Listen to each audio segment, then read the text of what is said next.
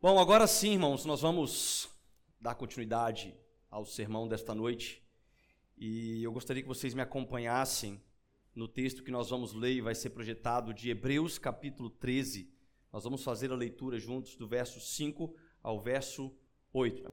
Mas diz assim: Conservem-se livres do amor ao dinheiro e contentem-se com o que vocês têm, porque Deus mesmo disse: nunca o deixarei, nunca o abandonarei.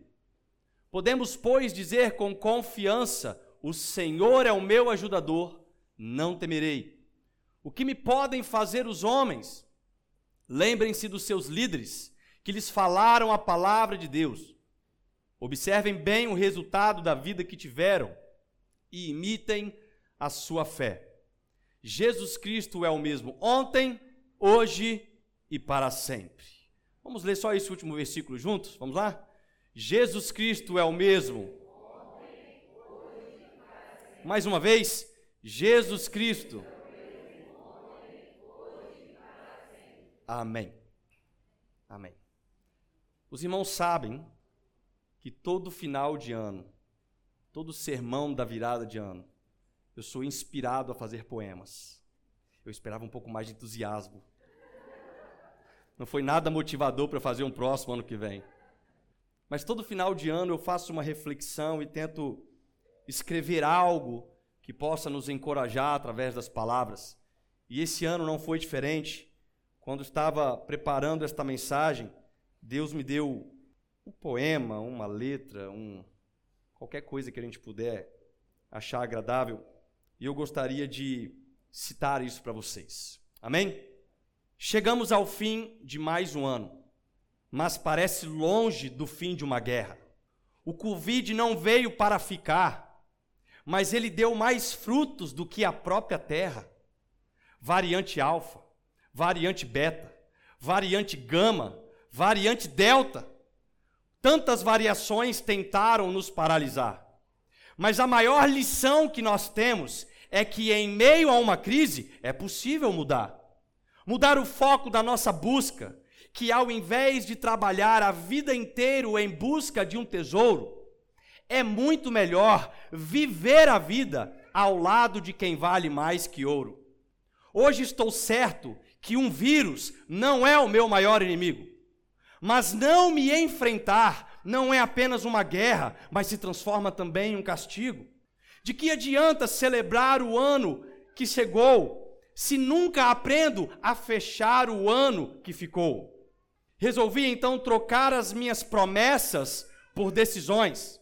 Sendo assim, não vou mais parar pelo o quanto que eu errei, mas no meio do processo irei declarando: O Senhor é o meu pastor, a quem temerei? Hoje então compartilho a fórmula para ser contente, que é viver em Jesus Cristo, o mesmo ontem, hoje e eternamente. Paz.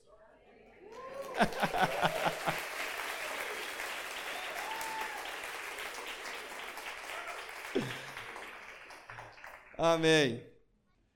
Bom, irmãos, o tema do sermão de hoje é Ano Novo, Jesus sempre.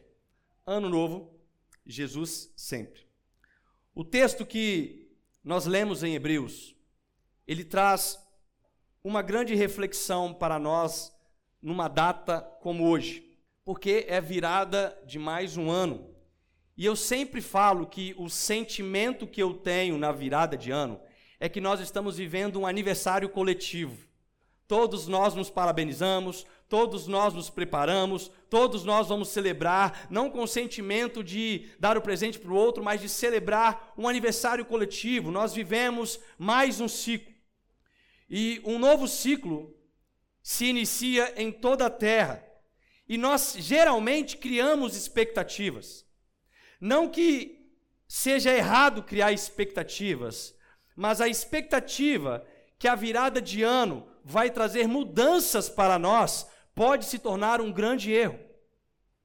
E talvez de fato isso aconteça, como aconteceu na virada de ano de 2019 para 2020, por exemplo, onde nós fomos assustadamente encontrados com o Covid e não pensamos o quanto tempo nós ficaríamos em casa, nós não tínhamos essas expectativas.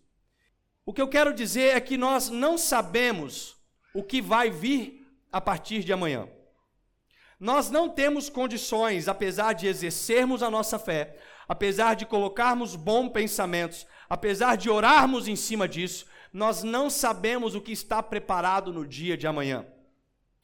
E se o ano seguinte, de 2022, fizesse jus ao seu nome, 2022, como que nós iríamos reagir se o ano de 2022 fosse a réplica melhorada do ano de 2020?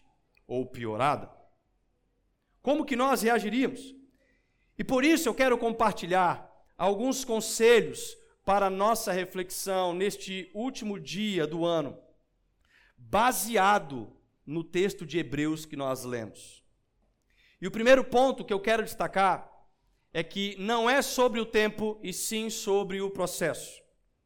Quando eu digo que não é sobre o tempo, é claro que eu estou falando do tempo cronos, do dia com 24 horas, e aquilo que nós aguardamos dia após dia, com a expectativa de que as coisas vão melhorar. Viver uma vida de excelência não tem nada a ver com esperar o dia de amanhã. Viver uma vida de excelência não é aguardar a virada de ano de 2021 para 2022, achando que vai resolver todos os nossos problemas. Que amanhã o Covid vai acabar, que amanhã nossa conta vai estar com milhões, que amanhã as nossas, a nossa saúde vai ser renovada, que amanhã os nossos problemas serão solucionados, e a gente fica criando talvez essa certa expectativa do ano vindouro. Mas na verdade, o tempo por si só, ele é indiferente. E isso nos faz entender que não são os anos que mudam, mas somos nós que amadurecemos. Nós que começamos a amadurecer, e isso confirma minha forma de pensar que não é sobre tempo, e sim sobre processo. Por exemplo, o tempo de nove meses para uma mulher grávida é o mesmo tempo de nove meses para uma mulher que não está grávida. Entretanto, uma está vivendo um processo e a outra não. O tempo de quatro anos para um jovem que está na faculdade é o mesmo tempo de quatro anos para alguém que não está estudando. A, diferente, a diferença é que um se submeteu ao processo, outro não.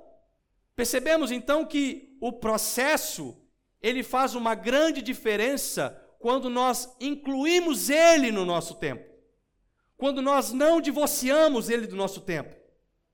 E todo processo ele precisa de tempo, mas preste atenção, nem todo tempo carrega um processo. Existem pessoas que estão vivendo a vida desperdiçando o seu tempo, sabe por quê? Porque nunca decidem entrar em um processo. Então, uma pergunta que devemos fazer é: em qual processo eu estou me submetendo? Em qual processo eu me submeti?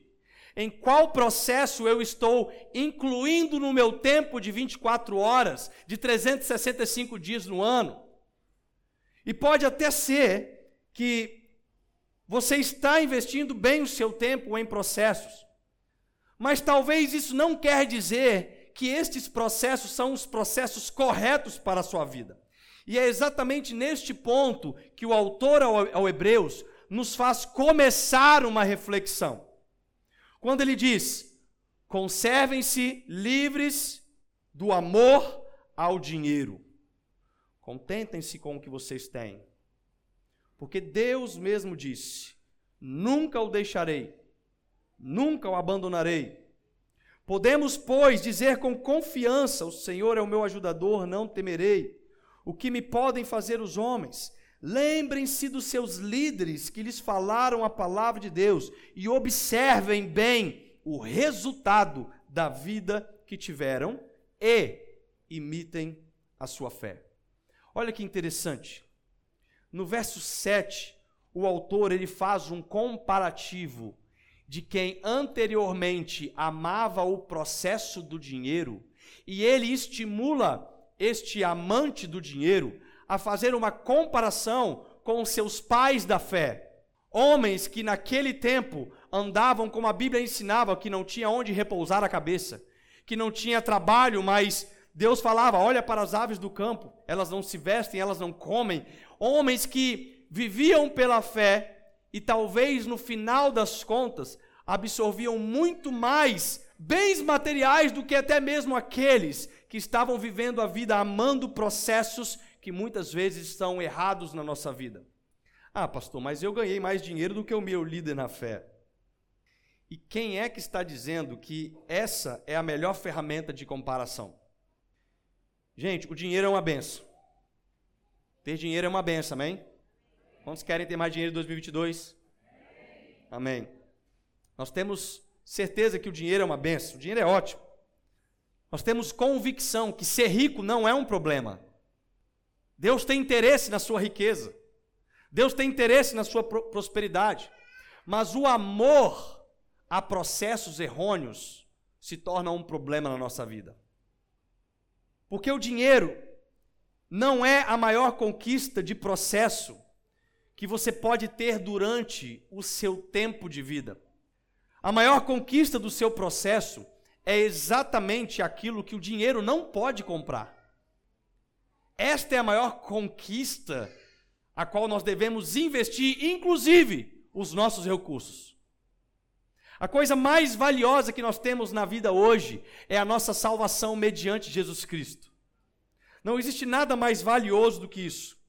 E por mais que a salvação que nós temos em Jesus seja de graça, eu preciso te lembrar que ela custou um alto preço e ela não pode ser comprada. 1 Coríntios capítulo 6, versículo 20 diz: "Vocês foram comprados por alto preço, portanto, glorifiquem a Deus com o corpo de vocês." Isso quer dizer que se nós verdadeiramente entendermos o valor que existe em sermos filhos de Deus, em adorarmos a Deus, em celebrarmos a Jesus e conhecê-lo cada vez mais, nós daríamos mais valor a este ensino que o autor de Hebreus está falando para nós. E contentar com o que temos não significa parar de trabalhar para viver só estudando a palavra. Contentar com o que temos não significa deixar de sonhar por planos melhores nas suas finanças, mas significa que estas outras opções jamais podem ser maiores do que a nossa busca por Jesus. Essas outras opções jamais podem substituir o, o nosso esforço, os nossos recursos, o nosso preço, o nosso sacrifício no processo que é de conhecer a Cristo e fazê-lo conhecido. O segundo ponto é vivendo o processo e suportando a dor. Todo processo ele demanda dor. E processo inevitavelmente demanda também mudança. Viver um processo significa sair da sua zona de conforto. E isso só de ouvir, irmão, já dói. Só de ouvir que você vai ter que sair da sombra e água fresca. Só de ouvir que você vai ter que investir esforço, investir recurso, investir tempo. Só de ouvir isso já dói para algumas pessoas. Porque muitas pessoas elas não querem sentir a dor do processo. Quer ver um exemplo? Eu sei que muitas pessoas aqui presentes hoje prometeu que vai fazer em 2022 uma atividade física. Muitas pessoas falaram: "Esse ano eu vou fazer uma academia. Este ano eu vou caminhar no parque, este ano eu vou caminhar na praia, este ano eu vou fazer pilates, esse ano eu vou fazer qualquer coisa. Nem que seja aí na padaria a pé, porque até isso a gente faz de carro. E eu quero dizer uma coisa, você precisa fazer isso. Sabe por quê? Porque nós precisamos ter um corpo saudável. Não é sobre um corpo belo, que talvez você se espelhe em mim para fazer isso. Mas é sobre ter um corpo saudável. Mas aí você chega na academia, todo motivado, sua primeira semana, os seus primeiros dias, e aí você vai lá e treina, faz seu exercício, e na primeira noite que você chega em casa, irmãos, é tanta dor nos braços, que a gente anda igual um tiranossauro rex, a gente não consegue nem esticar os braços.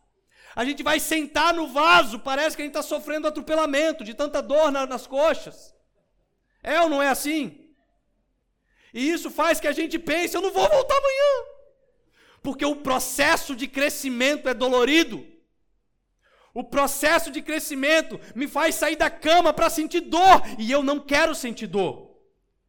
Podia ter um controlezinho, que a gente apontava para a gente, pronto, estamos fortes, estamos saudáveis e não precisa mais ir na academia. Uma pílula, uma garrafada.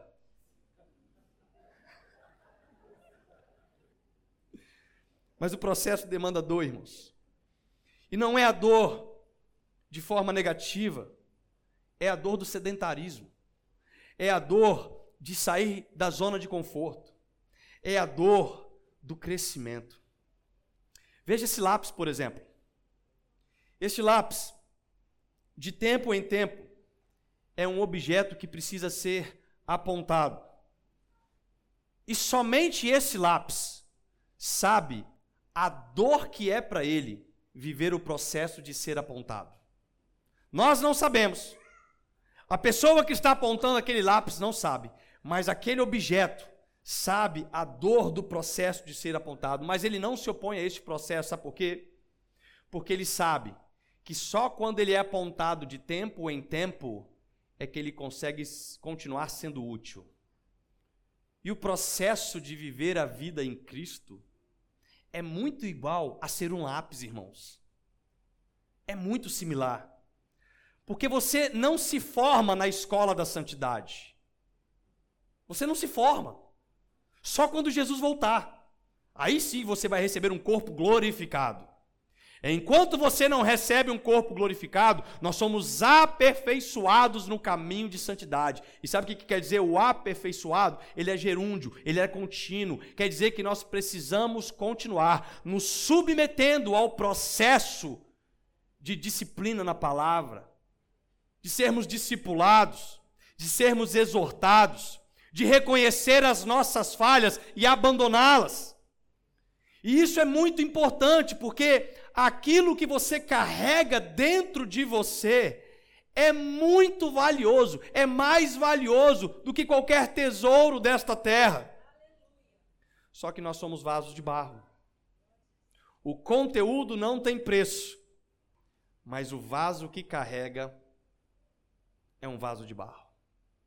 E por ser um vaso de barro, Deus não pode colocar o poder do Evangelho, que é poder para nós, em um vaso que se trincou e ficou sem reparo, em um vaso que quebrou a bordinha e não foi para a casa do oleiro para ser reparado, em um vaso que não está querendo ser aperfeiçoado, que não está querendo ser apontado. Mas quando nós nos submetemos ao processo na mão do oleiro, ainda que este vaso que somos nós precise ser totalmente quebrado e refeito, nós aceitamos o processo, por quê? Porque nós queremos carregar o conteúdo em nós, que vale mais do que qualquer tesouro na terra, e este conteúdo se chama Jesus. Não há nada mais precioso do que carregar Jesus em nós. E a única forma de vivermos uma vida de excelência em Cristo é sendo mudado por aquele que é imutável. Jesus Cristo mesmo ontem, hoje e sempre será. E muitas vezes nós chegamos num dia como hoje e fala: Jesus, muda o ano de 2022 para mim. Jesus, faz esse ano ser bom para mim. Jesus, faz isso. Jesus está falando assim: cala a boca! É você que tem que ser mudado agora. Ou você acha que você não poderia ser frutífero lá em 2020? Ou você acha que você não poderia ser frutífero este ano de 2021? Não é o ano que precisa mudar, é você que precisa amadurecer. Amém? A nossa oração tem que ser: Deus, me aponta. Deus, me quebra de novo. Mas não me deixe perder a oportunidade de carregar aquilo que é mais valioso nesta terra. Eu me contento com o que eu tenho. Eu me contento com as minhas finanças. Para mim está tudo bem, Deus, mas eu não posso viver sem a presença de Jesus Cristo na minha vida.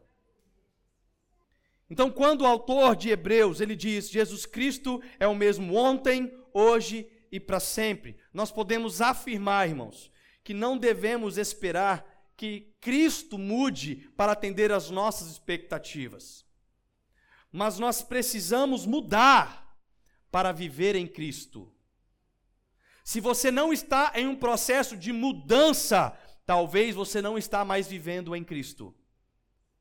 Se você não está se submetendo a um processo da palavra de Deus que nos transforma, a Bíblia diz que ela é mais afiada do que espada de dois gumes. Ela é apta para ensinar, para instruir, para corrigir. Pastor, estou aprendendo, mas não estou sendo corrigido. Cuidado, talvez você não está se submetendo ao processo. E lembre-se, gente, Jesus ele já entregou 100% para te comprar com um preço de sangue. Mas a pergunta que a gente tem que fazer é: o quanto que eu estou entregando no meu processo de aperfeiçoamento com Cristo durante os meus dias. O quanto do meu tempo eu estou entregando. O quanto do meu pensar, o quanto do meu agir, o quanto do meu falar. Será que esse ano que se encerra hoje, você pode dizer que conhece mais Jesus hoje do que 31 de dezembro de 2019? Não, 2020. O terceiro e último ponto é extraindo o resultado da verdadeira riqueza. Ontem eu fui olhar a estatística de quantos mortos nós tivemos nos últimos dois anos por causa do Covid. E com muito pesar, eu informo que nós tivemos 5,4 milhões de pessoas no mundo que perderam suas vidas por causa do Covid. E no meio dessas pessoas, tinham pessoas pobres, tinham pessoas ricas, tinha pessoas desempregadas, tinha pessoas que trabalhavam muito, tinha branco, tinha preto, tinha índio, tinha amarelo. O Covid não tem preferência. Aliás, a morte não tem preferência. Quantas pessoas gostariam de ter passado mais tempo com os seus familiares? ou de ter feito com o ente que perdeu, aquela viagem que não foi feita, ou realizado aquele plano X, aquele plano Y. Então, uma grande reflexão que nós temos numa data como hoje, com o sentimento de aniversário coletivo, é que nós vamos virar o ano daqui a poucas horas. Mas não significa que todos vão concluir o ano que vem. Só a Deus pertence essa sabedoria. Eu espero não enterrar nenhum de vocês no ano que vem. Alguns não concordaram, então. Será que eu vou ter que fazer esse sacrifício? Eu não quero fazer isso, irmãos. Eu não quero. Não morra, eu não quero fazer velórios. Casamento eu vou fazer o ano que vem. Apresentar filhos eu vou apresentar. Mas eu não quero fazer velórios.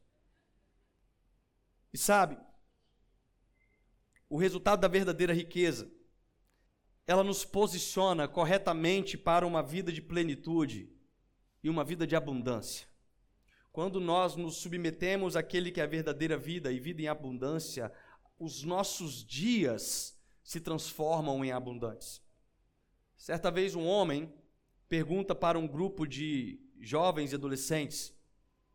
Ele pergunta: "Vocês sabem qual é o lugar mais rico do mundo? E um jovem falou: É Dubai. O outro falou: Não, é o Japão. E depois de alguns palpites, aquele homem fala: Olha, o lugar mais rico do mundo é o cemitério. O lugar mais rico do mundo é o cemitério. Porque no cemitério está enterrado empresas milionárias que nunca foram abertas.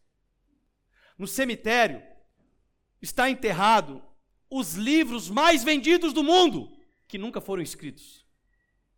No cemitério, no cemitério estão as músicas mais tocadas de todos os tempos, que nunca foram compostas. No cemitério estão as viagens mais incríveis, que nunca foram feitas. No cemitério está o abraço mais apertado, que nunca foi dado. E sabe o que eu vejo nesse texto? de Hebreus é que Deus, ele não tem interesse que você morra em situações similares a estas que estão no cemitério. Deus não quer que você morra sem completar os teus sonhos, os teus planos, sem que você dê os seus abraços apertados, sem que você viva a vida de uma forma plena, de uma forma abundante. Deus não tem interesse. Da mesma forma que Deus não quer que você morra com estas falhas, Deus também não quer que você vire o ano de 2021 para 2022 sem tomar uma decisão nele, sem decidir algo concreto. E eu não estou falando sobre vir no culto de domingo, mas eu estou falando sobre subir a nossa adoração dia e noite. Eu não estou falando sobre ouvir uma mensagem no YouTube, mas estou falando de entender o valor de meditar na tua lei dia e noite. Somente Jesus é que nos faz viver em abundância hoje.